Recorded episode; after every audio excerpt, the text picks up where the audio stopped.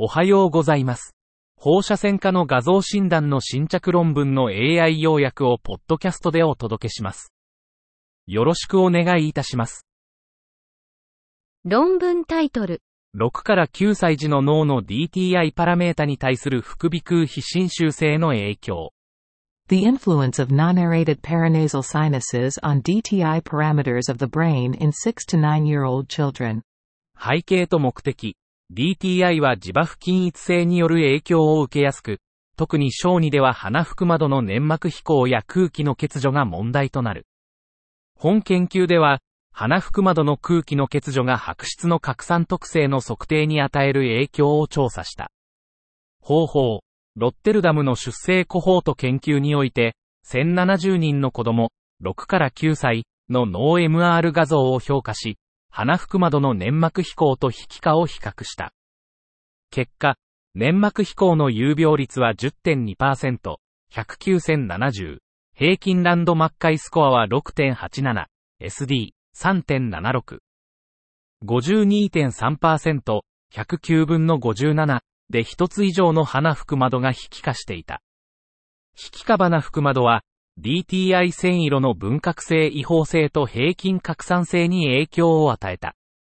結論、微腹窓の引き化は小児の脳 MR 画像において一般的な所見であり、鼻腹窓の空気量は白質炉の分割性違法性と平均拡散性に影響を与え、小児の DTI 研究において考慮すべきである。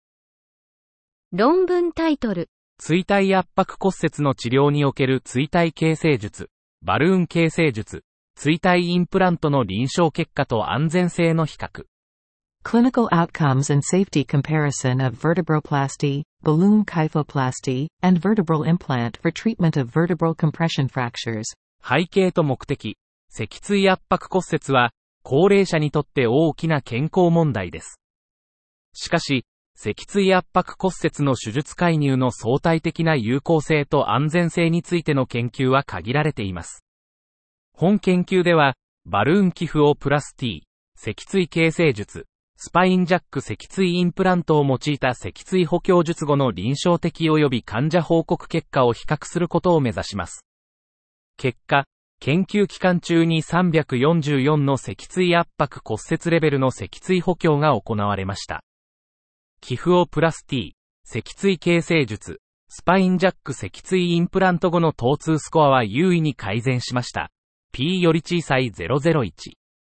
スパインジャック脊椎インプラントを受けた患者は、脊椎対抗差の回復と局所的な寄付を押しす角度の改善が寄付をプラス T と脊椎形成術に比べて大きかったです。結論、スパインジャック脊椎インプラントは、脊椎形成術と寄付をプラス T と比較して疼痛の改善は同等でしたが、脊椎対抗差の回復と局所的な寄付を押しす角度の改善は優れていました。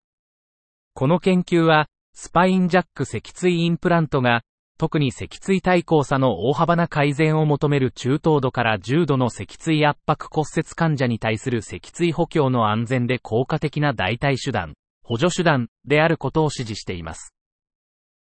以上で本日の論文紹介を終わります。